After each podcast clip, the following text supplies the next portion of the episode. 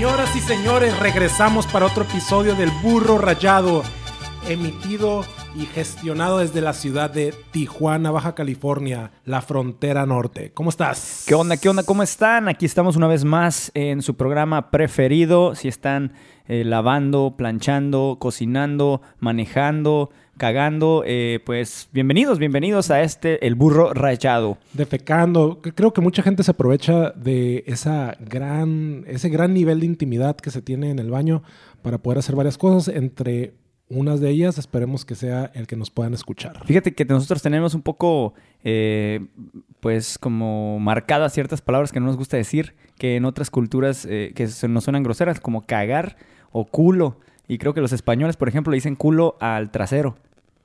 Culo le dicen ajá, a, a las Y nalgas. nosotros lo escuchamos más que el culo es el agujero en medio de las nalgas, ¿no? Culo, pues sí, podría tener esa acepción. Pues así ven, empezamos acá pues filosofando Pero es que sobre temas cagar, importantes. Sí, mejor defecar, ¿no? Se oye más técnico. Eh, Cagar, bueno, cagar de- de- tiene, tiene como una especie de... pero ¿lo cagar escuchas? no es como oficial, ¿no? Cagar es un Ajá, es como... coloquial, Es, está como peyorativo, como no sé. ya- peyorativo más o menos. Ajá, eh, pues sí, la estás... Y de hecho se usa más para decir que estás equivocándote en algo, ¿no? Como la estás... La estás cagando. Estás lo- cagando me- esa manera. Bueno, fíjate que para, para tantas cosas podemos, así como pedo, también cagar puede... Porque, por ejemplo, los chilangos eh, eh, utilizan está bien cagado, significa que está chistoso. Está bien cagado, ¿sí? Sí, pues, Significa que está chistoso. La cagaste es que hiciste algo mal. Y me cagué Me de estoy, risa. me estoy cagando es que quieres ir al baño. No la vas a cagar. Sí, oye, Eh, con eh, permiso. eh, creo que esa, no, no iba en esta lista porque sí, sí, sí es muy directo. bueno, eh, pues empezamos acá a platicar de los temas que traemos para ustedes. Como siempre, temas eh, importantes, científicos y 100% eh, reales y documentados eh, con desde las mejores fuentes que son eh, pues Facebook, ¿no? Y pues algunas páginas de noticias. Empezamos con un tema bastante lúgubre que se llama El Castillo del Diablo. El- para los que. para, los, para los que no sabían, el, el Castillo del Diablo es. Eh, está aquí en la Baja California, en la hermosa. Baja California, brazo poderoso.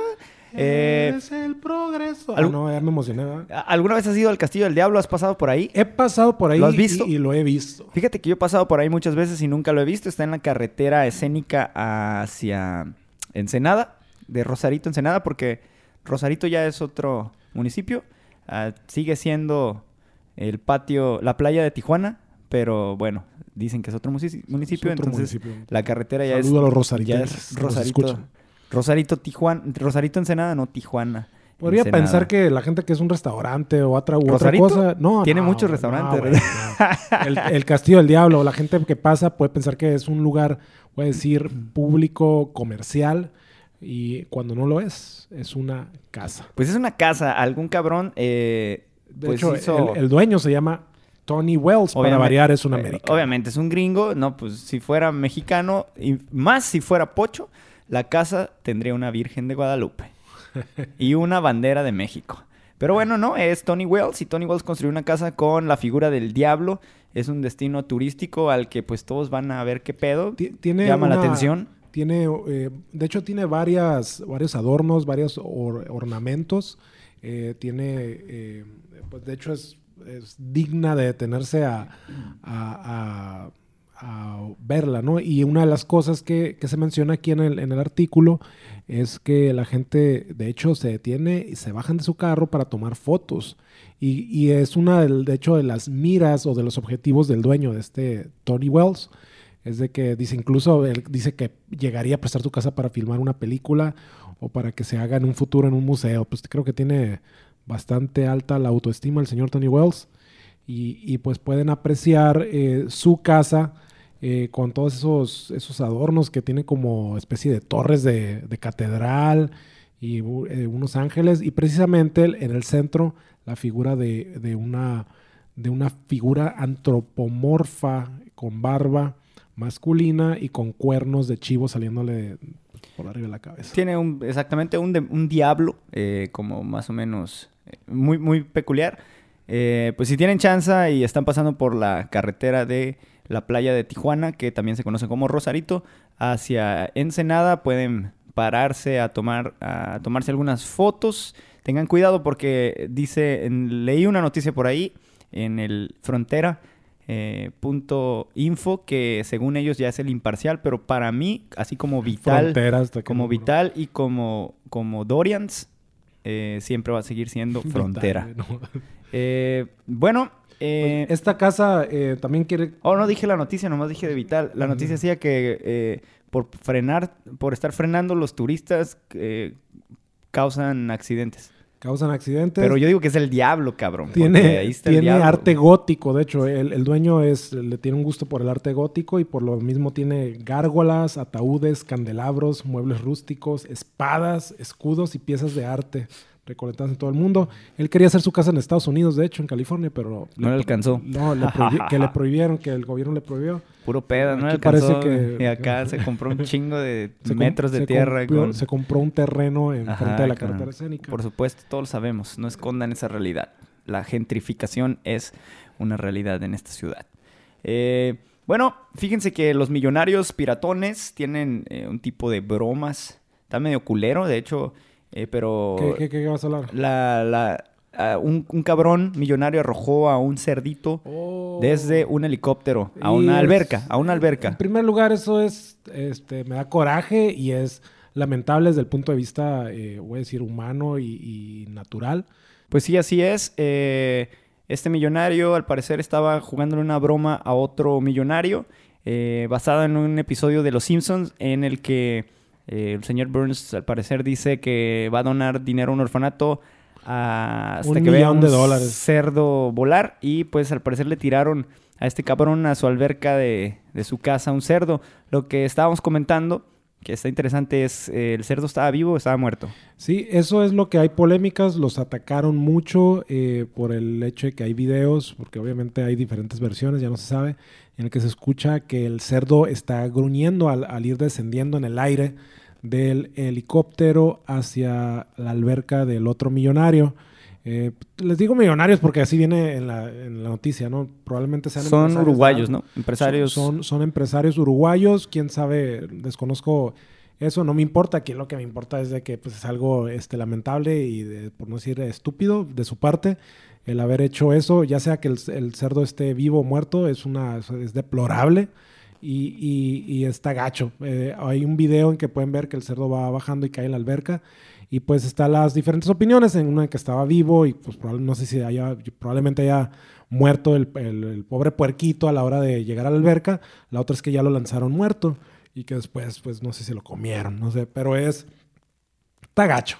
Está pues gacho, está estúpido eh, y pues te habla del tipo de gente que son esta, estas personas. Así que pues si los siguen o los, o los pueden encontrar en sus redes sociales, pues méntenle las la madres. Sí, le mandamos a, estos dos cabrones, a Fernando, ¿qué? ¿Cómo se llamaban?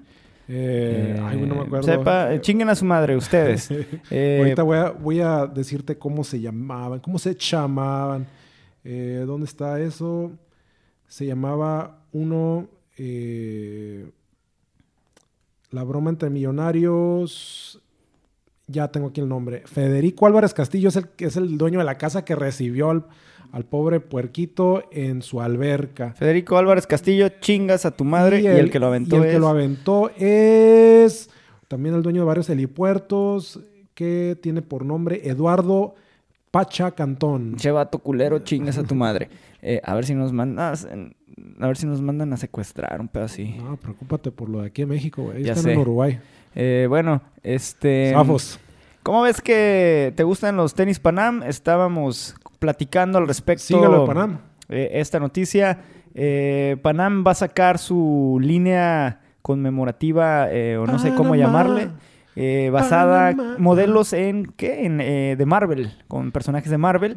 Personajes de Marvel. Está está curado qué te eh, parece el tenis en sí? si tienen tiempo chequen los estampados Eh, ¿Qué te está- parece la comodidad del tenis? Yo estaba mencionando que la verdad no soy fanático de, de estos tenis y En un pasado habíamos hablado de eso y este, en un pasado lo que pasa es que por si no saben estamos grabando y esta mamada se atoró y Los eh, estudios eh, a em- veces fallan. Reiniciamos esta noticia, por eso ya como que no se siente tan emocionante porque no es nuevo. Por lo menos este, este tema que ya lo habíamos Ya platicado. lo habíamos y bueno, platicado. Panam sacó unos con los colores de Spider-Man, que es azul, rojo Bueno, sa- y sacó, blanco. sacó con todos. Sacó otros. Hulk. es que estoy viendo, ajá, sacó con Hulk, eh, de Thor, del Capitán América, de Iron Man y de Batman. Yo compré tres Panam, si no me Eh, equivoco. De Batman no, porque es de DC. Es de. DC. Pero este, pero sí, eh, es del universo Marvel. Yo tengo en tres especial. pares de tenis de Panam y ya no me gustaron. De hecho, se los regalé a mi hermano porque eh, desde que probé la comodidad de los Nike eh, Running o los Barefoot, etcétera, Tengo dije, Nike Racing que dije, no mames, no me puedo poner nada más. A- al grado que ya quisiera yo irme de vestir con los pinches tenis porque, porque son una maravilla. Parece que tienes unas almohadas puestas en la... Cuando me he puesto los Panam, En las ah, patas. He, he notado dos cosas. Número uno, que la suela tiene un peso. Pesa más que el tenis, ¿verdad? Parece eh, que ajá, está extraño Bastante eh, grande, voy a decir. eh, eso. Ajá. se sienten pesados, número uno. Número dos, Son incómodos. que el, el- el- tienen como un material, no sé si de plástico, de hule o algo que, que como que cuece el pie, que están curadas pues para ir a... Sí está curada, o sea, si vas a caminar o vas a correr... No son, exacto, no son como Ah. para hacer una actividad. Está curada como si sales a pistear. Porque está, tienen un good looking. Así, si me voy a voy a ver la, no sé, un partido de fútbol, sí me los pongo, están chidos, pero Son tenis como medio geekies. como todo el día están, no, están cansados. Sé que son, sueno como muy ruco, pero sí, la neta, eh, la comunidad de los pies es, es, eh, primordial Eh, para tener un buen Y- desempeño. Y, sí, de hecho, suenas muy ruco porque la, la- ya que estés hablando sobre la comodidad de los pies, es que estás haciendo un comentario de viejo.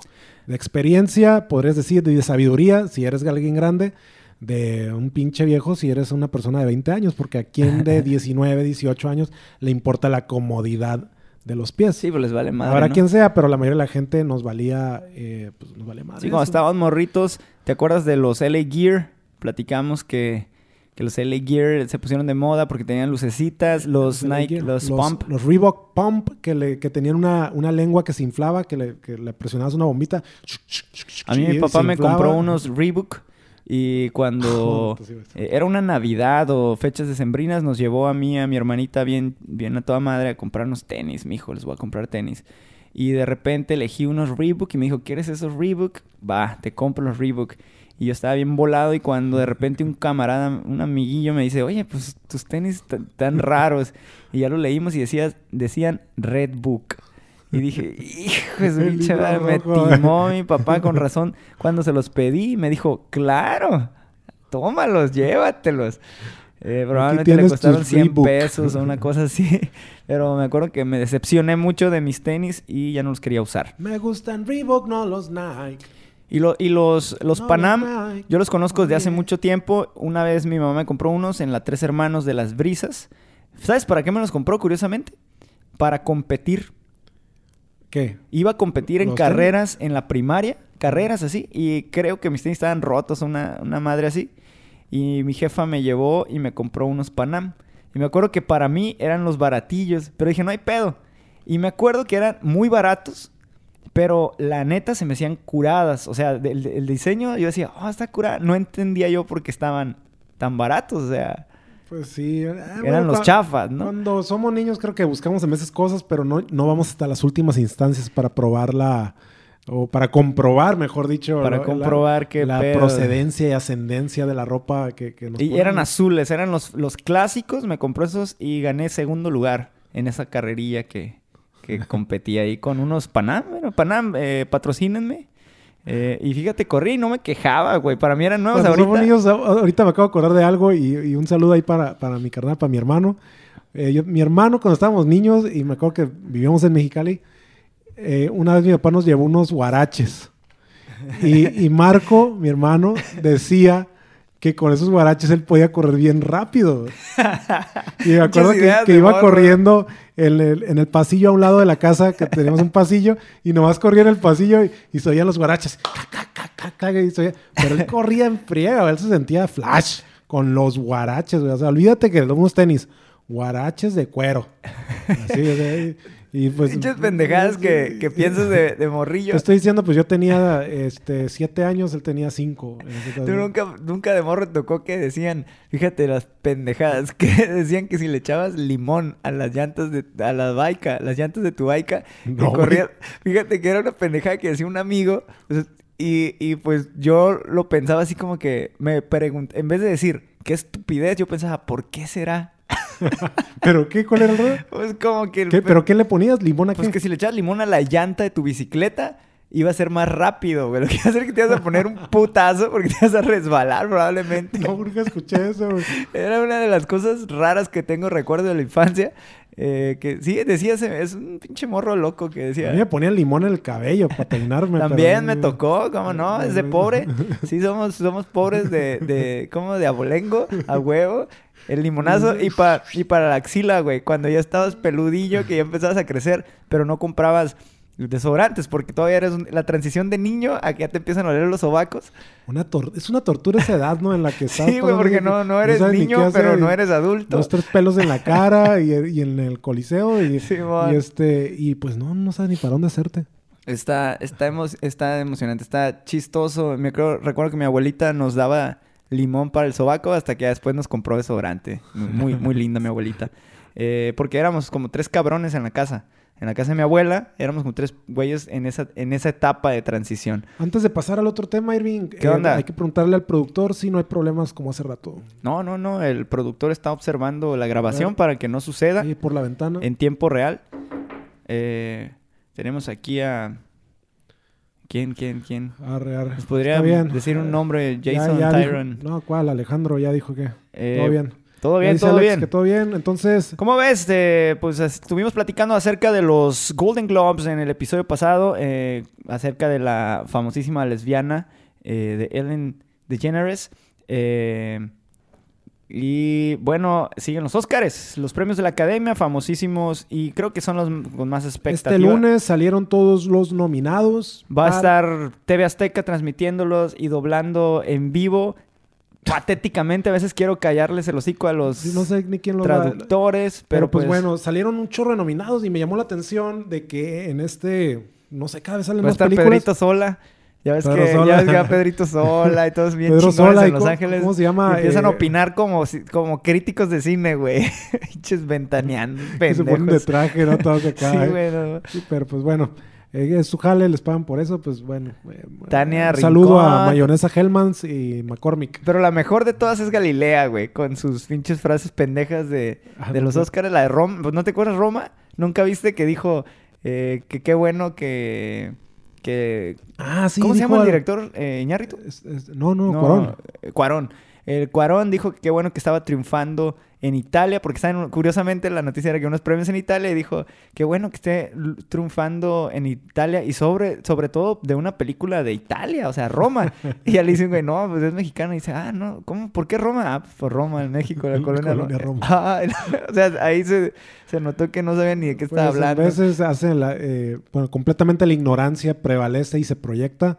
Eh, en este caso, ¿qué tenemos de mejor película? Ah, Tenemos las más famosas eh, nominadas: Ford v Ferrari, The Irishman, 1917 o eh, 1917. fíjate que yo no he visto la de Ferrari, es donde eh, sale, Ni yo, y, eh, sale Matt Damon y Christian Bell. y está bastante mencionada, pero. mencionan mucho. Jojo. Rabbit, esa no sé cuál Jojo es. Rabbit, vi nomás el trailer, se ve muy curado también. La de Marriage Story, la historia de un matrimonio, también me han dicho que está Ajá. pesada, que está buena. De hecho, eh, sí, de hecho me la, me la ha recomendado mi, mi esposa y, y no la he podido ver porque me dijo que estaba suave y la tengo que poner Little verla. Woman, Es donde sale Scarlett Johansson y creo que también la nominaron para mejor actriz a Scarlett Johansson. Once Upon a Time in Hollywood, esa ya la vi, está, está chingona. Eh, The Irishman es buena película, dura tres horas y media. Buenísima. La tienes que ver a lo mejor en dos partes. Si les no gusta la cura de las mafias italianas, eso ahí sale bastante Está muy suave. interesante. La de Joker, pues la de Joker ya todos Joker sabíamos, que sabíamos estar. de que salió. Pero que- fíjate que le pusieron dura la, la, la competencia Se la pusieron dura. se la pusieron dura bien machín al, al- este, al Joker. al Joker. Pues sí, a ver, a ver, va a estar. y la de Parasite. ¿Sabes qué pedo con esa? No, pero es, es de, es de es oriental, ¿no? Es de, es de China. Eh, Parasite, no sé, la verdad, mm, la acabo de escuchar. Parasite, eh, que ganó, bueno, que lo nominaron Parásitos. ¿Quién sa- No, no tengo ni idea, ni el trailer, ni, ni el avance, no, no he visto nada, nomás lo he escuchado. Mejores directores están Martin Scorsese, Scorsese, Martin Scorsese, ajá. Scorsese, Quentin Tarantino, Bong Joon-ho, pues sí, Por al la parecer es, es chino. Ah, oye, y la que nos faltó es 1917, mejor película. ¿Cómo sí la mencioné? Sí, lo mencionaste. La Ah, mencioné al pe- principio. perdón por La haberte la- ign- ignorado olímpicamente. La mencioné en inglés, probablemente por eso no Ah, registró tu cerebro. 1917. Aparte de, de náhuatl, ¿qué más hablas? Eh, Ojalá hablo- y hablaras náhuatl, ¿verdad? Sí, no, no, yo no, yo, yo hablo eh, Kumiai. Kumiai, Maya, yo quisiera hablar. ¿Sabías que en Mérida hay una... eh, hay noticias, y, en Yucatán hay noticias y, y libros y clases en televisión de Maya? Interesante. Eh, bueno, regreso. Fue- Son de esas cosas que piensas y no tienes que decir, güey. Pues bueno, ya la dijiste. Eh, Mejor actor, Antonio, Banderas. Dolor y Gloria. Adam Ese Driver. todavía sigue ahí compitiendo ya. Ay, pues está Anthony Hopkins, este, eh, que también... Anthony eh, Hopkins no está. No, no lo nominaron, pero digo, está actuando. Ah. ¿Tú crees que Antonio Banderas no? Adam Driver Adam Driver, el, para los que no saben, por la película Marriage Story, es el mismo que salió en es el Keanu. Reeves. Es, es como El Keanu Reeves mal que- dibujado. Que, es que Adam Driver es como si alguien hubiera dibujado a Keanu Reeves así de pura memoria. como chueco. Joaquín Phoenix, obvio. Ah, yo creo que se la va a llevar Phoenix. Jonathan Este, Price por los dos pa- papas y Leonardo DiCaprio. Una vez más, Leonardo DiCaprio ya tiene su Oscar, pero se va a quedar en la final, Cruz Leonardo. DiCaprio, DiCaprio. Di- Di- Leonardo DiCaprio ganó por The Revenant. The Revenant, se la dio un, un mexicano, le dio el Oscar, pero eh, se me hace que vi las dos películas, Leonardo DiCaprio está chingona su actuación, pero eh, Joaquín Phoenix es como, pues, no sé, cabrón, Creo sí, que hizo sí algo extraordinario. muy o sea, extraordinario hizo su, su preparación hizo algo muy- su onda de... No he visto las demás películas, pero luego voy a dar mi opinión. Del- pero del sí, de Joker la vi. sí Joker. está- Mejor actriz está Cynthia Clitbo. no sé, no. Cintia Erivo. Ah, pensé que era Cynthia Clitbo, güey. Dije, oh, mira, sí, se, sí Sí. salió las novelas. La pícara soñadora. La pícara- No, era la pícara soñadora, sí. Cadenas de amargura. No, no Sí. me acuerdo. No me acuerdo de una novela. Ok, pero- Cintia Er- Erivo, la verdad, no Erivo. conozco el nombre de esa actriz. Ni voy, yo. A, voy a ver esa película. Harriet. Harriet. Scarlett, Scarlett, Johansson. Johansson. eh, pues sí, mis respetos para Scarlett Johansson. este, muy, este, Mary Story. Saoir- Ronan. Otra vez. Ella Little ya la había Woman. nominado. Eh, No es, sé una, quién es una es. muchacha, es una adolescente, de hecho. Charlize Eh, Theron. eh, Charlize Theron otra vez por Renée el escándalo. Zellweger. Y Renée Zellweger, Judy, Judy. Este, no sé si sea, quién sabe qué la sea. Mejores actores de reparto. Brad Pitt, Once Upon a Time. Tom una actuación Hanks, chingona. Al Tom Pacino. Hanks. Al Pacino, pues... Está bien. Creo, creo que se lo anda ganando Al Pacino, güey. En la de Irishman, el Al Pacino... Pero está Anthony Hopkins también y el puro peso del nombre le, se le va a costar Mm. trabajo. Pero se me hace que... A mí no me gustó Anthony Hopkins, güey. A mí me gustó más No, Scarlett Johansson. Más que nada, razón. no se me hizo nada nuevo de Anthony Hopkins. Eh, está chingona su actuación. Pero no, no sé, güey. O sea, como que me gustó más la actuación del otro vato, del, Al del de eh, Game como- of Thrones. ¿Cómo se llama? Del Oh, Jonathan el- Pryce. Jonathan Price. Jonathan Eh, Pryce. ese güey como que Eh, sí, más O sentimientos. sea, habló en español para empezar. más conflicto. Y, y habló con un español argentino. Habló un español muy argentino fluido, muy, muy muy bien, el fluido. vato. En Yo- esta, pues sí, Al Pacino tiene creo que una... Tiene un valor histriónico. eh, Esa, me- esa palabra no la recordaba, güey. Mejor que Hopkins. Está muy histriónica su actuación, muy así, muchos sentimientos. Pero ¿sabes mucho- qué? Ahí en lo- eh, también está Ah, bien compitiendo vergas, con- habla- criticando al Pedro. Sola y estamos bien cabrones Ah, aquí. sí, pues, Pedro Sola, Pedro Sola. saludito. ¿no? Eh, y, y el tampoco... Joe Pesci es... eh, pero- ah, es el chaparrito, Son ah. los dos, ajá. Entonces están compitiendo entre ellos. Y el lado está Tom Hanks, güey. Pero Joe Pesci no tiene tanto, así como tan, tanto sentimiento, porque Joe Pesci siempre, so- lo duro de su actuación es ser serio, tranquilo. Entonces se me hace más impactante la de Al Pacino, porque Al Pacino te, te estresa, güey.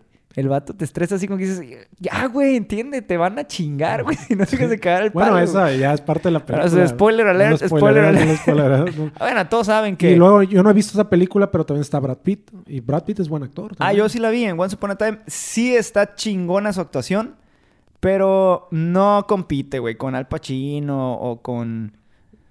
Nomás con Al Pacino, con Tom Han- con, con Anthony Con Hopkins. Joe Pesci. Todavía te diría, o sea, está chingona, Tom pero... Hanks, no sé esa película. güey. Eh, eh, Tom Hanks está compitiendo, o bueno, está eh, no, nominado no sabía esa película. por ¿no? una película que se llama A Beautiful Day in the Neighborhood. Neighborhood. Un buen Yo creo día que Tom en el Hanks ya está hasta la madre que le den premios, güey. Ese güey, así como que ni va a ir a La los Oscars. persona más buena del hemisferio norte. Ya Así como que dice, ah, la chingada, gracias, está bien. Mejor actriz de reparto, Kathy Bates, Laura Dern, Scarlett Johansson otra vez. Saludos para Pero Scarlett por, Johansson. pero por Jojo Rabbit, por otra película, Scarlett Johansson. Florence Pugh. Florence Pugh y Margot Robbie. La Eh, Margot. Robbie es pues Harley Quinn para los que la quieran ubicar.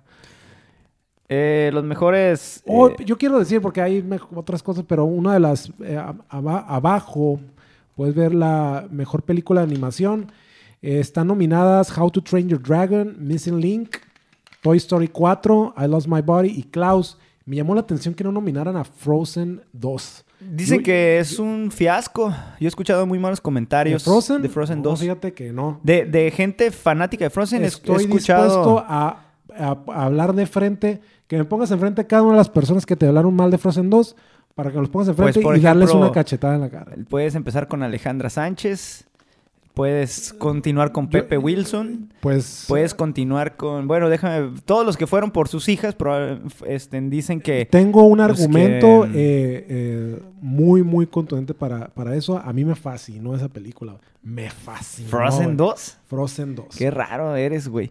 Eh, pues yo la neta nunca he visto ninguna. Lo que sí vi es la obra de teatro en Disney de Frozen 1. Y pues estaba muy chingona, güey, la obra de teatro. Estaba muy No, impresionante. y de, de hecho, sí, lo digo fuera de broma, sí me gustó la película. Frozen 2 me gustó. De hecho, me gustó más como película y el- lo- la narrativa de la película, la historia de la película, que la de Frozen 1. La Frozen 1 creo que fue espectacular por, por otras cosas.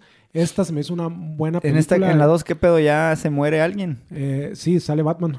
Ah, pues eso estaría, estaría interesante No, verla, no, regresando ya. Porque en la es un 1 se mueren sus papás, güey. Este, pues en esta, eh, en- de hecho tiene un cierre, tiene, eh, empieza eh, conectando varias cosas con la, la parte de atrás, eh, de, en el pasado de la historia de, de los papás de, de las hermanas, pero Elsa no, y no- Ana. no la quiero, Elsa y Ana.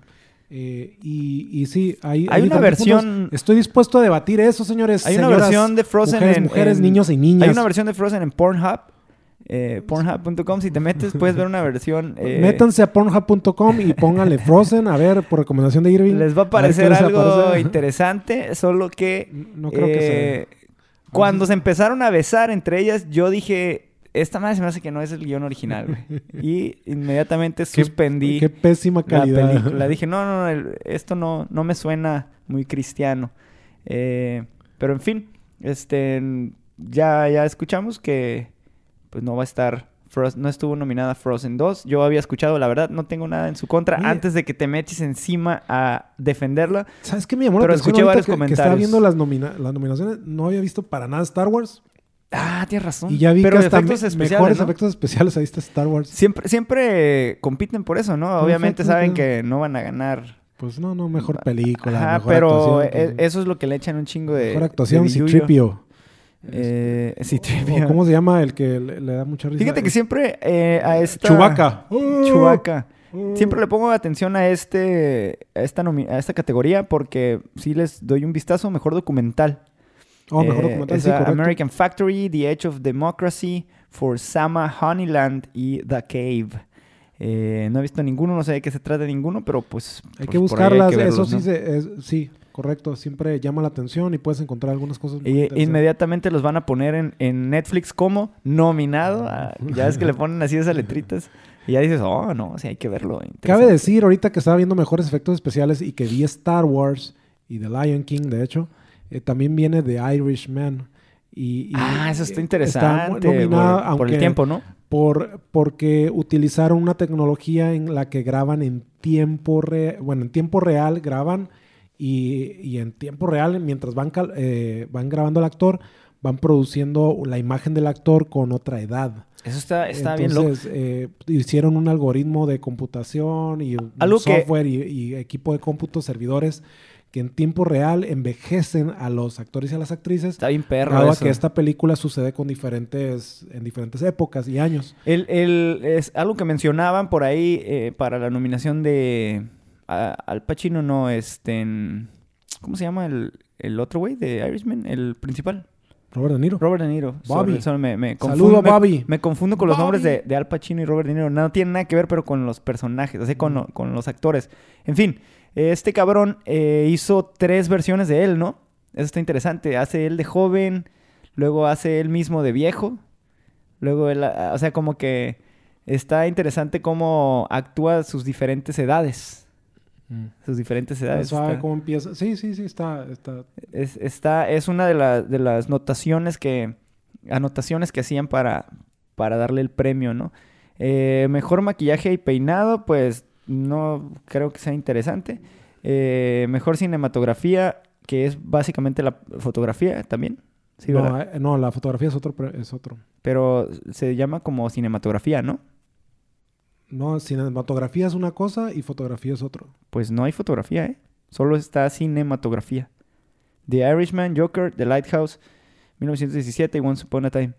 Sí, Claro. eh, es que así lo, así le llaman. La otra vez también me saqué de onda porque cuando ganó el Chivo Lu- Lubeski, eh, decía cinematografía. Y me saqué de onda. Entonces dije, ah, pues así le han de llamar a la Oh, fotografía. Porque realmente no es una fotografía. Sino No. como que ya lo migraron a que es cinematografía, eh, todo el conjunto de las imágenes que, que captan, ¿no? Los, los camarógrafos. Pero bueno, está The Irishman que tiene, tiene muy chingona la... The me llamó la atención de The Irishman y The Joker. Las otras no las he visto. Ni Once Upon a Time, ni 1917. La ni de Once Upon a. Time está chingona eh, porque sí, sí llevaron eh, al pasado, o sea, recrearon todo en el ¿Son los 70s? 60 Bruce Lee. Oh, ok, finales de los 60. Ajá. Entonces, eh, está curada cómo recrean los sets de Hollywood, los restaurantes, cómo se manejaba bien vale madre sin cinturones de seguridad, todo como un California de, de esa edad, los aviones, fumando todos en los aviones, etcétera. Eh, también tenemos mejor corto de acción, que bla bla bla, mejor corto animado, eh, mejor vestuario, Mejor banda sonora. la mejor, ah, esa también me interesaba, la mejor banda sonora, eh, la de 1917, pues es, es de soldados, ¿no? Sí, es de la Primera Guerra Mundial. Primera Guerra Mundial. Dicen No- que esta va a ser muy buena. Creo que ya va a salir en el cine, ¿no? O sea, es- no sé si ya salió en Estados Unidos, creo que no. No sé, pero... Pero está por sí, sí estrenarse me y llama sí, la atención. probablemente la quiera ver en el cine para... A ver cuál será la mejor banda sonora, porque esa también está interesante. La del Joker está chingona, ¿eh? Sí. La banda sonora del Joker está, está buena. Se, se puso súper de moda que todos quisieran bailar como ese güey con la rola del vato este muy criticado por pedofilia. Eh, mejor edición de sonido y mejor mezcla de sonido también son otras categorías en las que están pues las mismas. Edición casi, de casi. sonido, Star Wars también hay que... Joker, hay para todos los fanáticos de Star Wars. Exactamente. Pues eso fue, señores, las nominaciones de eh, los Oscars para el 2020, el 2020. ¿Cuándo son los Óscares? Y pues, ¿Sabes la siempre son en febrero. Fíjate que no sé, sé que siempre suceden en febrero, pero no... Me imagino que van a ser a principios de febrero. Eh, los Óscares van a ser. No sé, cabrón. No dice. Alrededor de. eh, bueno. eh, no sabemos, no sabemos. Como siempre, eh, haciendo, digo, digo. haciendo entrega parcial de información en este programa. 2020. Eh, los Oscars 2020. um, ¿A poco no vamos a ver? En TV Azteca, depende si lo ves en TV Azteca. o 9 lo de ves- febrero empiezan a las 5 de la tarde. Pues en TV Azteca lo pueden ver desde temprano. Pero, pero eso fue la noticia de los Oscars. Ok, eh, ¿qué onda? ¿Qué te parece eh, esta pelea que va a ser el próximo sábado? Eh, cambiando abruptamente de tema y nos vamos hacia la UFC. Va a pelear Mr. McGregor contra Cerrone. Ultimate Fighting. Conor McGregor. ¿Cómo es? The Notor- Notorious. The Notorious. Notorious. Conor McGregor, este irlandés. Pues creo que él, él ya era famoso en UFC, pero explotó y se hizo su fama, diría, mundial y en voz de varias personas cuando eh, se hizo la pelea con eh, Floyd Mayweather, ¿no? Claro, Eso eh, fue lo que acá... ah, él se volvió campeón eh, sí estaba, estaba invicto hasta que le partió su madre, si no me equivoco, el cholo Nate Díaz. Nate Díaz. Le partió su madre por primera ocasión. Regresó. Empataron o, o una. No, ¿cómo estuvo? No. Porque pelearon dos veces. Por eso, la primera ganó Nate Díaz. Recuerda que Nate ni siquiera era el original. El retador original fue el segundo retador. Ya. Algo le pasó a quien iba a pelear, no recuerdo si era. Se me fue el nombre. eh, que ya tiene rato. Entonces Nate entró y le puso en su madre a McGregor. Ajá. Nate le gana a McGregor. Le gana a McGregor en una. que le dice, I'm not surprised, motherfuckers. Cuando le Oh, pregunta eh. el Dana White en el. Y luego hicieron una revancha. Eh, exactamente, después eh, se fueron a, a hacer la, la revancha eh, y en esta ocasión se entrenó mejor porque igual le andaba partiendo su madre el Nate. el Nate, se andaba cansando, pero ya lo le ganó este Parece de hule ese hombre. Está, está bien raro el Nate Díaz ahí como, como pelea. Aunque, aunque McGregor es el que se mueve así como que moviendo los brazos, ondulándolos enfrente de él. Eh, Nate Díaz le pegaba, le pegaba, le pegaba y parecía que le estaba pegando al, al- como, como un hombre de hule, no sé. Nomás le sal- sí le salió sangre. Me es, acuerdo que es le- el estilo de, de, Pero- de Nate, ¿no? De que parece que lo están matando, pero resulta que saca fuerzas y hace una llave o algo por el estilo. Es muy, eh, ah, bueno, tiene mucha estamina para aguantar. No sé si se puede considerar estamina o nomás aguante, resistencia a los siempre golpes. les tiene resistencia, más que estamina, porque Sí, la estamina es como... que es- tengas potencia, ¿no? Que vayas hacia enfrente. Y, y que, ajá, que no pierdas capacidad después de cierto tiempo. exacto. Y, su- eh, y él simplemente aguantaba los madrazos en la aguanta cara. los madrazos y, machín. y le recetó otros y le sacó, ahora sí que le sacó el mole. Le sacó el mole. Eh, pues posteriormente McGregor, eh, tras ganar, recuperar su campeonato, peleó contra Khabib. Eh, ganó otra pelea, si no me equivoco. No lo no estamos viendo, ahorita no estoy viendo el récord. Pero lo más eh, eh, notorio que tuvo de Notorious es que perdió con Khabib Nurmagomedov, que es un... eh, pues no es ruso, creo que es de... Eso fue el, Kazajstán, eso fue o- ya de su regreso porque él se después de pelear contra y ganar se retiró y luego ya regresó porque fue su fue hubo un tiempo que no peleó. Fue... Sí, tengo un poquito confuso esa etapa, pero no, con Khabib no fue cuando regresó porque era campeón, güey. Fue... Creo es que, que... él se retiró campeón. Él se retiró campeón al ganarle a ¿Que a- no peleó con Floyd Mayweather justo después de perder con Nate? pero eso no tuvo nada que ver con el Y UFC. después regresó a ganarle a Nate y después... no ubico cuándo peleó contra Floyd, Floyd Mayweather, pero me acuerdo que sí eh, se retiró. Y sí, eh, lo- está, es divertido verlo. O sea, creo que es un espectáculo ver a, a- a Conor. eh, creo que siempre no fue, aunque fue muy contundente como agarró el campeonato, eh, a, este, este sí, yo, yo lo seguía mucho, a- al, que, al que le ganó el campeonato se llama Aldo, José Aldo. José Aldo. Pero Eh, Aldo lo madreó en... Sí, lo recetó. de- Creo que en de- 10... eh, fue en segundos. fue- segun- 10 se hizo famoso por, segundos. Por algo así. ah, y Que ya- se subió a la, al octágono, a la barda y empezó a hacer como que estaba tirando billetes. Ajá. sí. Porque ganó un chingo. Es en- parte de, creo que, de ese, de esa actitud fantoche eh, de él. Se me hace divertido, tiene una historia entretenida ahí de con su esposa, eh, tiene todo, es, creo que es, eh, sí es un maestro del espectáculo y sí, y sí controla eh, bien lo que es la, a la audiencia. El, pues aún así pienso que en su momento Aldo tenía mucho más que dar, son- pero esa es la parte de, sorprendente de lo de la UFC, que por más bueno que sea un peleador, en ese momento, pues, en cuestión de segundos, pues un buen golpe te puede dejar abajo, a diferencia de otros deportes, ¿no? Así es, justo después de ganar su campeonato con Nate Díaz, fue cuando peleó con. con este. eh, este pendejo, ¿cómo se llama? Khabib. El, no, el, el boxeador. Floyd Mayweather. Peleó con Mayweather el 26 de agosto del 2017 Ah, y a. Nate Díaz le ganó el 20 de agosto del 2016. Ah, pues, pues pienso que ahí que lo que agarró fue un poco de coaching Y para ya, y boxear. ya y re- ya- ya recordé una pelea bien chafa que peleó con Eddie Álvarez. Después, justo después de pelear con, con Mayweather, regresó al octágono y peleó con Eddie Álvarez. Le ganó eh, por me- knockout. No, no me acuerdo esa pelea, la verdad. Le puso una putiza. Sí, estuvo así que dijeron, ah, bulto. Pero lo tenía que hacer para agarrar, para agarrar pues, eh, ritmo. Y después peleó contra Khabib, que fue el retador eh, por récord. Y Khabib le rompió su madre. De hecho, le, se vio bien chingona porque sí, no se la esperaba. Khabib así hizo una pelea como bien profesional, güey, así enfocado, no se enganchó y, y se vio cómo lo fue acabando, güey. El vato se vio un, un McGregor eh, pues, que no sabía qué le estaba pasando a nivel así como de artes marciales. y- yo creo que lo, lo sorprendió su inactividad. lo sorprendió, exacto. Porque venía de partirle su madre a Eddie Álvarez, venía confiado. En fin, eh, la que va a estar chingona también. Ahorita va a Este pelear sábado, contra. este sábado es la pelea. Va a pelear contra Cerrone. eh, eh, le dicen el cowboy. Este cabrón, pues, es bastante pues, agresivo. Tiene una patada.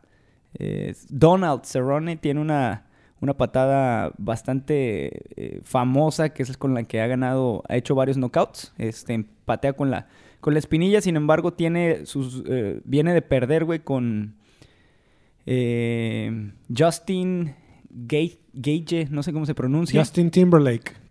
Con Justin Timberlake viene de perder una guerra de rapeos, güey, de... ¿Cómo se llama rapeos esa madre? Guerra de hip hop, ¿no? ¿Cómo se dice cuando...? Lip singing, no, pues no sé. No, no, no, cuando dos raperos batalla de... Sí, sí, una como, batalla. Como, eh, como lo de Eminem, con lo que hacía Eminem en Detroit. No, no estoy bien informado por qué va a pelear con... Con McGregor, el Cerrone, porque de hecho viene de perder... Viene de dos derrotas eh, seguidas, güey. De, peleó en junio y en septiembre del 2019 y ambas las perdió. Perdió con Tony Ferguson. Y Tony Ferguson va a pelear ahora, es el retador de Khabib Nurmagomedov. Esa va a estar chingona, es en abril. Mm, Eso me llama más la atención. Y. Tony Ferguson le partió su madre a Cerrone y después volvió a perder contra Justin este güey que no sé de dónde no, de dónde sea. Eh, entonces digo, pues no sé si se lesionó o por qué va a pelear con McGregor. Eh, bueno, aunque McGregor también está inactivo, ¿verdad? No le pueden poner Pues ha estado no puede mucho tiempo contender. inactivo, ha regresado. No y puede va, contender a un título, ¿verdad? Pero, este... Tiene Ahora- que. Eh, este cabrón es mucho más viejo que, que el, el- el McGregor. Mm.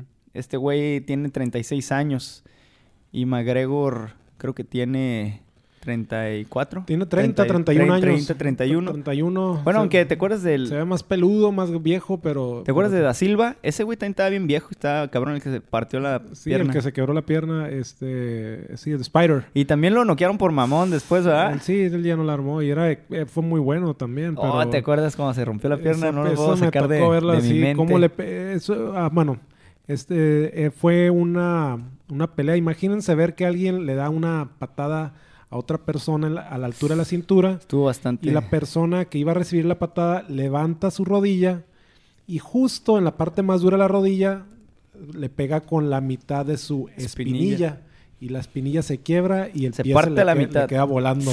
Ah, Es- fue algo que nos dolió ver. Me acuerdo que estábamos en, en un bar esa vez. ¿Dónde este, la vimos? La vimos en algún lugar que est- estábamos... estábamos- No mames, no mames. Estábamos en un bar, ahorita me voy a acordar en dónde. Y, y recuerdo que dijimos, no, y todos le hicimos así. Ah, ya, fue aquí en la, en la esquina, en, en- aquí en la zona Río. Ok. Eh, aquí junto a los billares. en- y, el, y me acuerdo que todos hicimos así. Sí, estuvo muy Subimos culero. los hombros, hicimos cara como cerramos los ojos y dijimos, ¡ah, qué dolor! Porque vimos exactamente cómo se le partió en dos el hueso El hueso. que va desde la rodilla hasta el tobillo, o sea, la espinilla. Y se quebró y se quedó Anderson ahí. Silva, ¿eh? Anderson Silva. Anderson Silva. La, araña, Spider Silva. Spider Silva. Excelente peleador. A la gente que le gusta esto, si quieren ver las mejores peleas, búsquenlo en el YouTube. Y el mismo güey... se pueden ver peleas. es- Esa, esa era la pelea número Súper. dos que tenía con ese cabrón, ¿no? Bueno, justo eh, antes de que nos dieran unos eh, vidriazos ahí desde la cabina de controles para que darnos una señal de que le estábamos cagando en algo. eh, pues te decía que esa era la segunda pelea de Anderson Silva con... ¿Cómo se llama? El, el peleador que... eh, Mark, no. Se me fue su nombre. Pero era la segunda pelea porque recuerda que en la primera noquearon a Anderson Silva por andar de mamón. ¿No te acuerdas cuando le hace de mamón y toma la cabrón, le, le ensarta un, un cruzado? Sí, sí, lo, lo noqueó. Pero bueno, eh, cerramos esto de la UFC. Vamos a... Te voy, voy a decir algo de la UFC y esto ya es más, voy a decirlo también, es universal. Ajá. Eh, me gusta mucho esa parte deportiva, esa parte de la inteligencia de el, el peleador. Ajá. Eh, me, me gusta eh, cómo se mezclaron las diferentes artes, boxeo, jiu-jitsu, pelea grecorromana, kickboxing, todas las artes están mezcladas ahí, en, en piso. Eh, me gusta el, esa, esa parte que parece que queda todo completamente al azar y de veras hay una, una un resultado de preparación y de suerte. Eh, sin embargo, también la otra parte, sí, también lo tengo que aceptar, es bastante brutal, güey. Eh, sí, es, eh, pues hay sangre, se rompen los huesos. Pero eso lo, te- por el documental, viste el documental y te hizo pensar eso, ¿no? ¿Cuál documental? a, a mí también me... De Un Hard, documental- Hard Business. Ese, Ese también me hizo... lo- ya que lo vi sí, el documental... sí te hace, cuando ves ese documental, similar. para los que no sepan, es un documental que habla sobre ese... The sobre la- Hard, Hard Business sobre esa está pelea en y, Netflix. y- y todos los efectos que tienen los peleadores Habla sobre el negocio. y ajá. el, el negocio. Entonces, sí te hace pensar, sí, sí me hizo reflexionar. Lo- Sí. No te puedo decir que después de haber visto ese documental lo veo igual que antes. Te sientes como más salvaje porque te Exacto, divierta ese hay tipo un de, nivel de entretenimiento. De, de- no sé, de, de sensación de sentirme retrógrada en el aspecto, o bárbaro, por el aspecto de emocionarme por, una, por algo así. claro. Porque por- sí, al final de cuentas hay una realidad y es que se lastima a la gente. Y bien culero, en el documental ya sale como el post peleas, eh, cómo terminan incluso pues los peleadores que no tienen tanto, que no triunfan de manera eh, pues tan grande como un McGregor, Conor McGregor que hizo millones de dólares y tiene la vida arreglada. Hay otros que no, cabrón, hay otros que pues no mames, no les alcanza para pagar el- el- la hipoteca de su casa. y es que viven est- está menos, eh, bueno, hay menos dinero que en el box. muchísimo menos dinero, claro. El box es, es más, bueno, en las grandes instancias el box eh, pues es me- mejor remunerado. Bueno, ajá, a lo mejor comparando también hay mucho box amateur que no recibe nada de dinero. Pero, pero hablando de las peleas grandes, de campeonatos de UFC versus campeonatos de box, hay mucho más millones de dólares en uno que en otro. Oye, eh, y hablando de peleadores de UFC, ¿tú qué piensas de la nueva, pues se puede decir que es reciente moda, se está volviendo más, más topic trend, eh, de que las mujeres están empezando a, tú que eres defensor de las mujeres, por cierto, están empezando a, empezando a revolucionarse y decir, es bueno dejarse los pelos de las axilas. Oh, ok, ok, ok. Vamos a Es de- bastante de- eh, sexy, es Bueno, cómodo. Voy, voy a entrar acá en, Es lo que dicen, en modo dicen. bilingüe. Eh, January es enero January, en inglés, ajá. ¿no? Entonces existe esta tendencia nueva, de- déjame lo, lo abro aquí, que se llama January. Hairy en inglés es, Pelos. es velludo, es peludo, ¿no? Es- entonces, Hairy. en lugar de January, enero, January, o sea, Janu peludo, ¿no? El mes, Hairy. el mes para empezar a aceptar nuestros pelos. Hay una historia, de hecho, que lleva y la preside una persona de nombre Laura Jackson, estudiante del arte dramático de la Universidad de Exeter o Exeter, ubicada en Reino Unido. Eh, y tuvo que decirle adiós por, al rastrillo por, eh, por un performance sobre la imagen corporal femenina. ¿no? Sí, eh, al parecer esta actriz, es actriz o estudiante de arte dramático, eh, iba a realizar este tipo de performance sobre la imagen corporal femenina y tenía que dejarse por alguna manera los vellos de las axilas, cosa que es eh, no muy común. Eh, a mí no me gusta, eh, no es lo mío, eh, lo, lo peludo en una mujer no se me hace sexy, pero pues respeto que hay gente que le gusta. Te, o te sea, puedo decir que a mí también, y, y te puedo decir que también, eh, quizás como yo y como tú, somos víctimas de una tendencia de muchos años. Yo nací eh, observando el cuerpo de la mujer eh, con esa tendencia de... Menos tener, velludo, sin ¿no? tener eh, vello corporal, en este caso en las axilas y en las piernas también. Las mujeres creo que sufren y batallan con el, este rollo de estarse rasurando. Me imagino que hay hombres que también se rasuran y que sufren con eso, pero, pero la mujer todos los días estarse rasurando las Claro. espinillas y, y, y, y de Pero- alguna manera definir que ese es el cuerpo femenino. Nosotros lo aceptamos así, de hecho. Pero, pero también tienes que ver si lo hacen precisamente por, por una definición de que es el cuerpo y social. O a- hay, hay mujeres eh, que ya se sienten cómodas así, güey, y que se sienten incómodas eh, con vello. Muchas mujeres eh, yo creo que lo hacen por higiene personal, porque se sienten que no es higiénico. O sea, lo- ellas lo sienten, Yo no sé, estoy pero que no lo sea. precisamente ahí reside mi punto.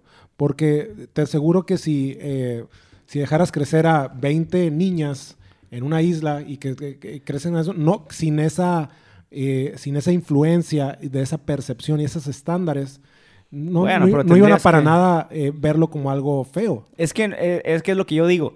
No tiene no que ver una un- isla, no es un mal ver- ejemplo. En una comunidad, en una ciudad urbanizada. Lo que yo digo es que no tiene que ser feo, güey. No tiene que ser feo. O sea, Ni- yo no digo que sea feo, sino que digo que muchas mujeres se sienten incómodas, físicamente incómodas, como si trajeras unos zapatos que no Claro, son y- cómodos. Y, creo que la palabra que usaste es correcta. Es mujeres que ya, ya, Claro ya que- son mujeres, que ya dejaron de ser adolescentes, que dejaron de ser niñas. Porque creo que en esa fase de la adolescencia, la pubertad, que se da el crecimiento del vello eh, púbico en las piernas y en las axilas, es, es en la que se define ese, ese estándar de que no, quítatelo.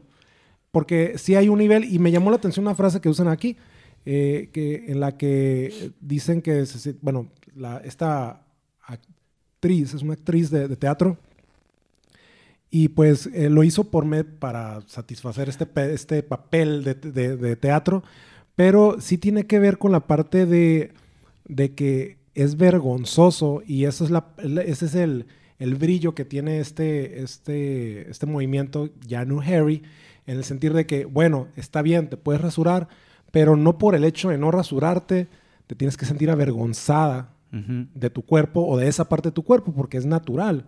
Entonces, el, el hecho de que lo tengan no tiene que causarte vergüenza, lo tienes que hacer porque quieres. Es algo complicado, güey, ¿no? no creo que no cabe en este, en este podcast toda la Lo, lo que están sacando de- como, como toda la revolución femenina que estamos viviendo en este, en este eh, época, en estas Güey, épocas. desde los 60 s Ajá, pero últimamente, pues ya, güey. Hay putazos en el ángel de la independencia. El violador eres tú. O sea, ya, ya últimamente está habiendo un conjunto de sucesos, manifestaciones, etcétera, de las cuales eh, no estoy en contra ni de acuerdo en todas tampoco. Sin embargo, creo que este momento está empezando a... eh, para mí es un tipo de... Lo están llevando a lo social. Están diciendo, no, pues no me critiques. Ok, tienes razón, cabrón. Todas las mujeres tienen el derecho de ser peludas. Incluso hay muchas mujeres que son peludas y que pues, no lo dicen, güey. A lo mejor no les ven los, los sobacos porque traen un suéter o algo. Pero eh, la realidad es que hemos sido educados socialmente por, por motivos también higiénicos, no solo por motivos, es como, como la barba, güey, o sea, eh, un güey que se deja la barba y pelo largo generalmente es asociado con anti, eh, como, pues, o sea, no limpieza, güey. Bueno, y, y, eh, est- está Y un güey asociado- rasurado de nalga, eh, así con cara de nalga, es asociado con la limpieza, es normal porque, y, pues, y bueno, y, y tiene que ver con también con el cuidado de. Una persona puede tener el cabello largo o la barba larga y puede, y, y puede tener y, y representar higiene facial, güey. O sea, no, no Bueno, ya ese es otro tema también, porque Sí. últimamente ya para tener barba parece que es de, de, de jotos, güey, ya es ir al salón para que te la peinen y todo el bueno, pedo. eh, hay- Cuando era de como todo, labradores. como todo, eh, como que no se todo hay extremos, hay extremos. Pero eh, creo que también hay una parte natural. De hecho, hay, eh, en- hay una parte importante en definir el vello púbico, por ejemplo. El crecimiento del vello púbico eh, que, que ayuda a mantener cierta, ciertos niveles de, de concentración de, eh, de higiene para Claro, lo que es la, pero la reproducción. asociamos los, lo- el vello facial incluso en los hombres y creo que es desde hace mucho tiempo asociamos eso a- a- al descuido. Por ejemplo, que ahora exista mucho cuidado en las barbas y que los peinecitos y su puta madre es otro pedo. Es una moda eh, por estilo, ¿no? Porque alguien se quiere que ver barbón limpio, pero está asociado a que si tú metes a un cabrón a un, a- o dejas un güey en la isla desierta en donde no se baña por meses, que es lo primero que, como lo ves, cuando lo rescatas, barbón y greñudo, porque a eso está asociado el- la falta de higiene y la falta de cuidado personal, al crecimiento del pelo, del vello. Creo, creo que como, como hay una percepción para asociarlo con la falta de higiene o falta de cuidado, también puede, puede haber una percepción de cuidado. Y eso no, no es, no, eso no es actual. O sea, desde el tiempo de los Ares y desde tiempo de Maximiliano de Habsburgo, a sus 20 años ya tenía una barbota. Y, me y todas las re- representaciones de pinturas que tienen ellos o fotografías que tienen, por ejemplo, los Ares, salen con una barba excelentemente cuidada. Entonces, en su tiempo puede haber una percepción también, desde tiempos, me voy a hablar más de 100 años. Pero te fuiste como a otra época, porque en esa época incluso las mujeres no se depilaban, güey. Te estás brincando... oh, no, estoy de hablando de la barba, te estoy hablando de la Ah, barba. estoy- estoy Ah, porque de en, la ese- barba. en esa época la Carlota y eso se supone que... A lo que voy es que esto es una, eh, es, un, es una percepción y juicio social de época. Y, y como eso, también pudiera haber una trascendencia. Pero también es una a- realidad en el cuerpo, güey. Aceptar, por O ejemplo. sea, si te dejas de bañar y no, no, no te cuidas, los vellos crecen, güey, en tu cuerpo. Sí, pero el hecho que los tengas no significa lo contrario. No, pero no entiendo a qué va eso, güey. Lo que yo te estoy diciendo es que el crecimiento del vello está asociado con el descuido. Ahora, sí hay barbones, muy cuidado, sí, pero generalmente está asociado porque alguien que ves rasuradito todos los días y de repente lo ves barbón, es como, ah, cabrón, qué pedo. Ahora, yo sé que hay güeyes, como tú dices, eh, reyes y la chingada que les peinaban la barba y todo eso, sí, güey. Eh, yo digo el, el crecimiento natural, así desalineado. Ahora, los vellos de las axilas, regresando a lo que estamos hablando, pues no te los peinas, güey, no mames. O sea, no te, No, no pues te no, pones... no.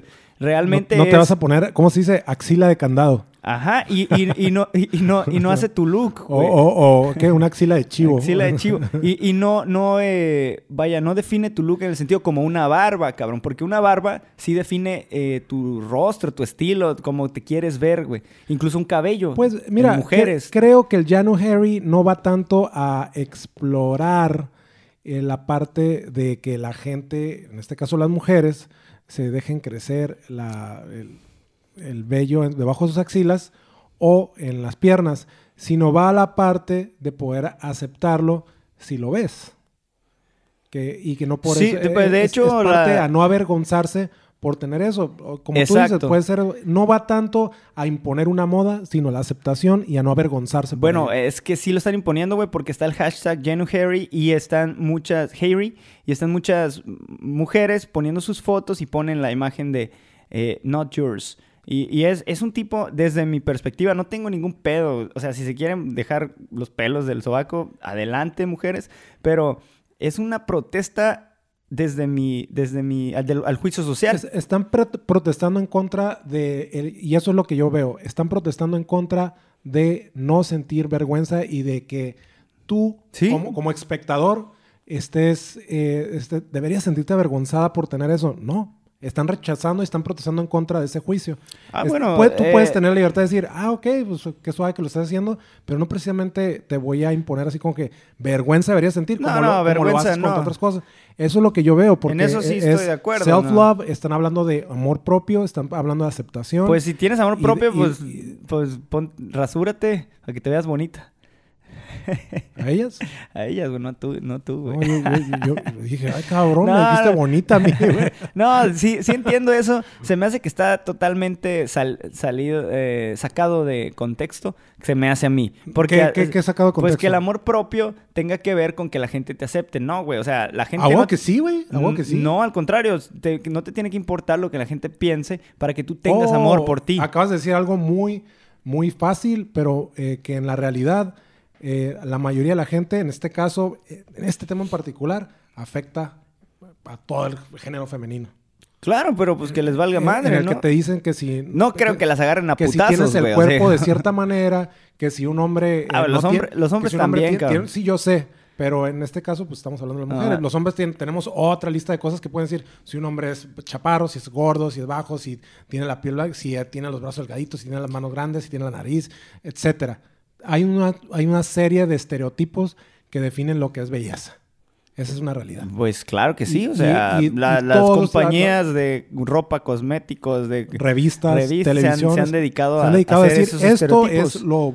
es- entonces han bloqueado la aceptación. Y, y también, pero, pero somos eh, seres sociales por naturaleza que vivimos bajo estándares, güey, porque pues si nos vale madre, también, eh, pues puedes hacer un cagadero. Tú puedes salir encuerado a la calle, güey. y- y- Cagadero, otro uso de la palabra Otro uso. Por ejemplo, si a algún cabrón le vale madre y dice, yo quiero andar desnudo, así como lo del pelo, ¿qué, güey? No es, no es malo, no es antinatural.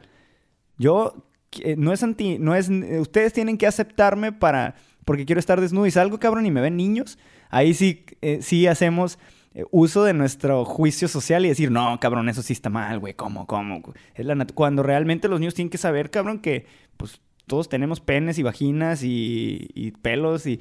eh, eh, es difícil, es difícil, o sea, decir que, que Creo la que es- doble moral nuestra decir, eh, pinches revistas, nos están diciendo cómo, cómo es seguir. parte de, de aceptar el cuerpo con lo que viene. Es, eh, Ajá, y, o sea- y el- y e identificar lo- lo- las falacias visuales que nos han creado. Por ejemplo, eh, que no, el ser humano es simétrico.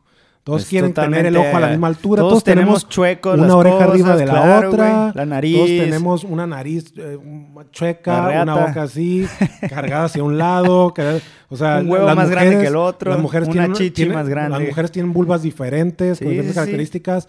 Es- Entonces, y, y- somos y- y el- asimétricos. Y el, sistema eh, de Hollywood, el sistema de, eh, de cinematografía, de revistas, se ha encargado de decir, no, hay simetría perfecta y, y la piel de todo, de hombres y mujeres, no tienen manchas, no tienen lunares, Claro. no tienen pecas. no tienen- Estrías, y cuando ves a los mismos actores y actrices fuera de escena con, ¿cómo le llaman? Eh, fotos can- cándidas, le llaman, que fuera de... eh, No sé. eh, fuera de lo que es el escenario, fuera del espectáculo, pues dices, ay, güey, pues ¿qué le pasó? Así no se veía. Y es que esa, esa es la realidad. Y nos han creado estrellas que perseguir. Y lo malo es que las perseguimos en el día al día a la hora de estar buscando una pareja, a la hora de estar eh, queriendo satisfacer a nuestra pareja actual y, y provocamos poca aceptación y una baja estima.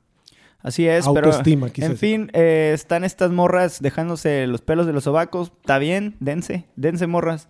Eh, felicidades. Janu Harry, póngale en el Google Janu Harry. Janu Harry. Luego denle clic en imágenes para que vean un montón de mujeres peludas, eh, bueno, con Mujeres peludas. Mejores peludas Mujeres en con el- las axilas sí, con el- peludas. con- con y el- yo creo que todo lo demás también. Ese es el que se es el sope, el que le dicen El sope, sí. peludo. El sope peludo es el, es el sope. En fin, eh, Un movimiento, eh, pues discútanlo y si tienen algo que decir, díganlos por Facebook, que lo vamos a revisar y contestar en unos minutos. Este año, eh, bueno, como cada año se celebra en Las Vegas, Nevada, el famosísimo CES, Consumer Electronics, ah, ¿qué? ¿Cómo se llamaba antes? Antes de que se llamara CES, tenía otro nombre. Era Con- Condex. Condex, Conde- Con- Condex, creo. Comdex, ajá. Eh, Este es una, un, un evento grande que sucede en Las Vegas de tecnología. Equipos de cómputo, televisiones. De todo lo que va a salir para... Todo lo que viene. Es una vista al futuro inmediato. Futuro inmediato, uno a dos años.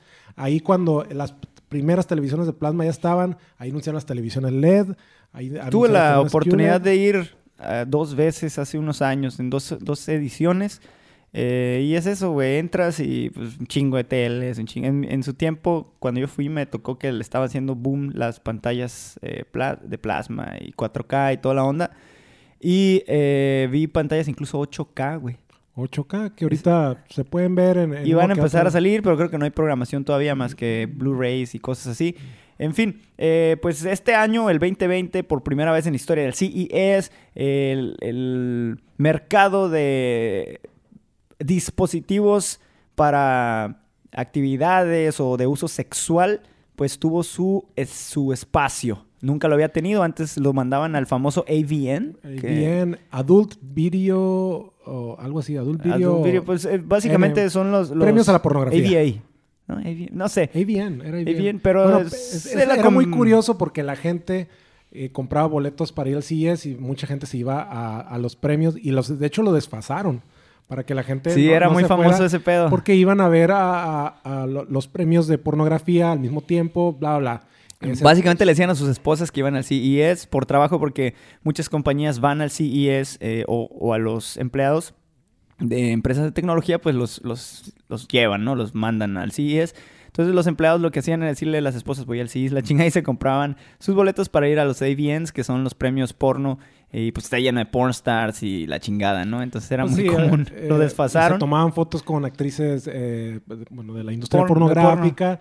Eh, pero bueno, en fin, regresando al CES, a- hay ese tipo de... Y ahora pues fue la novedad de que le dieron cabida a tecnología que tiene, eh, bueno, que cabe en, la- en lo que es la sexualidad, ¿no? Y, y que tiene que ver con... con, Pues son con- dispositivos, ¿no? con- ajá, llámense dispositivos, no crean, juguetes no crean- sexuales. No crean, que solo dildos ni nada es lo interesante. eh, que hay muchos dispensadores, por ejemplo, de aceites y lubricantes.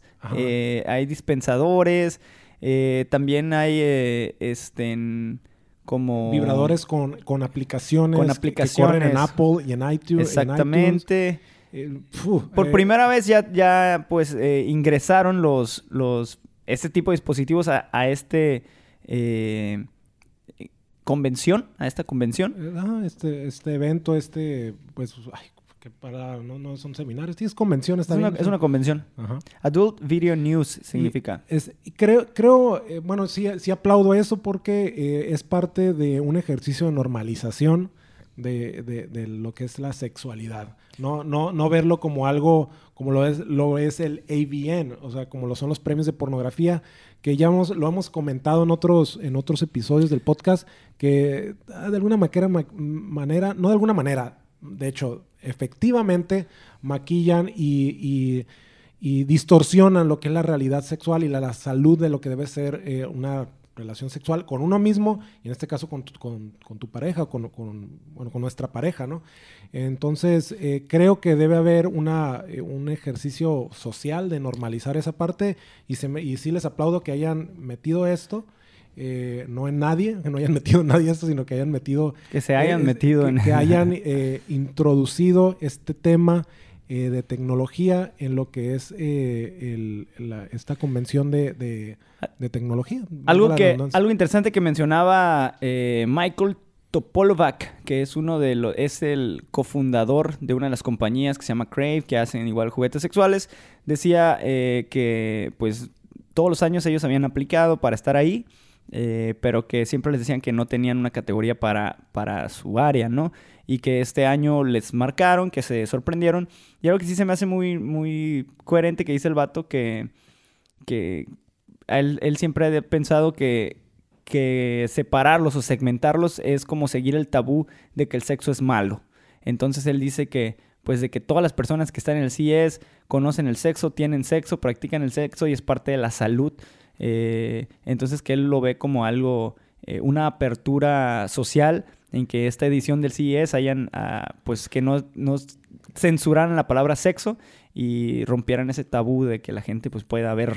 Creo que, que la sociedad mejoraría mucho si se normalizara el- lo que es la, la práctica, la plática de la sexualidad y poderlo hablar así como, así como dices, cómo atiendes eh, tu salud, cómo, qué, qué Él, alimentos él hace comes. referencia... Y que no sea tan tabú porque, en, en- y esto es- tiene que ver más con sociología, pero en la prohibición del tema humano sí surge más ansias del humano por perseguirlo de una manera clandestina, ¿no? Y se persiguen otras cosas que llevan a, a- a- a distorsionar la realidad y, y hacer cosas que también se convierten en, en- en trastornos sociales, ¿no? De, de- Él hace referencia al área como de, de los, de los productos que venden como health and wellness.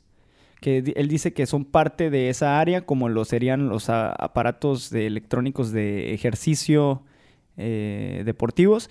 Eh, este, él dice que pues el sexo es parte de la salud y del bienestar de los seres humanos y eh, pues que ahora los productos sexuales tienen mucha tecnología en su construcción, en su desarrollo. Dice pues que por fin ya los aceptaron el CES. Y sí es cierto, sí, sí se me hace bastante lógico ese statement. Y bueno, pues CES hubieron dildos, hubieron eh, varias cosas chistosas. Pues hay que platicar más sobre el sexo, gente. Eh, hay que investiguen eh, sobre todo lo que existe ahí en el mercado. Eh, no es nada que, tiene que tenga que ser tabú ni del cual sentirse avergonzado. Hay que platicarlo, platíquenlo con, con la familia, con amigos, platíquenlo con nosotros. Y si no lo sabemos, lo vamos a investigar. Y si ustedes no lo saben, también hay que hacerlo. Y pues todo es en pro de, de tener más salud. Eso es, tiene que ver con salud. Pues muchas gracias por habernos escuchado. Este fue, yo creo, el podcast más accidentado que hemos tenido eh, por diferentes eh, factores, pero se logró, se terminó. Tratamos de hacerlo lo más eh, smooth, lo más suavecito para ustedes, pero créanme que hubo bastantes cosas que sucedieron tanto en cabina como, como en, en la consola, no el consolador, en la consola. en eh, nuestro consolador que tenemos ahí. Pero no, bueno, no, pero ya y este, se logró, se logró el objetivo. Y pues muchas gracias por habernos escuchado. Eh, los vemos. Nos están apurando ya. Los vemos la próxima semana. Sí, eh, pues es que seguimos vivos y, y con ganas de grabar podcast. Bye. Un abrazo, los queremos mucho.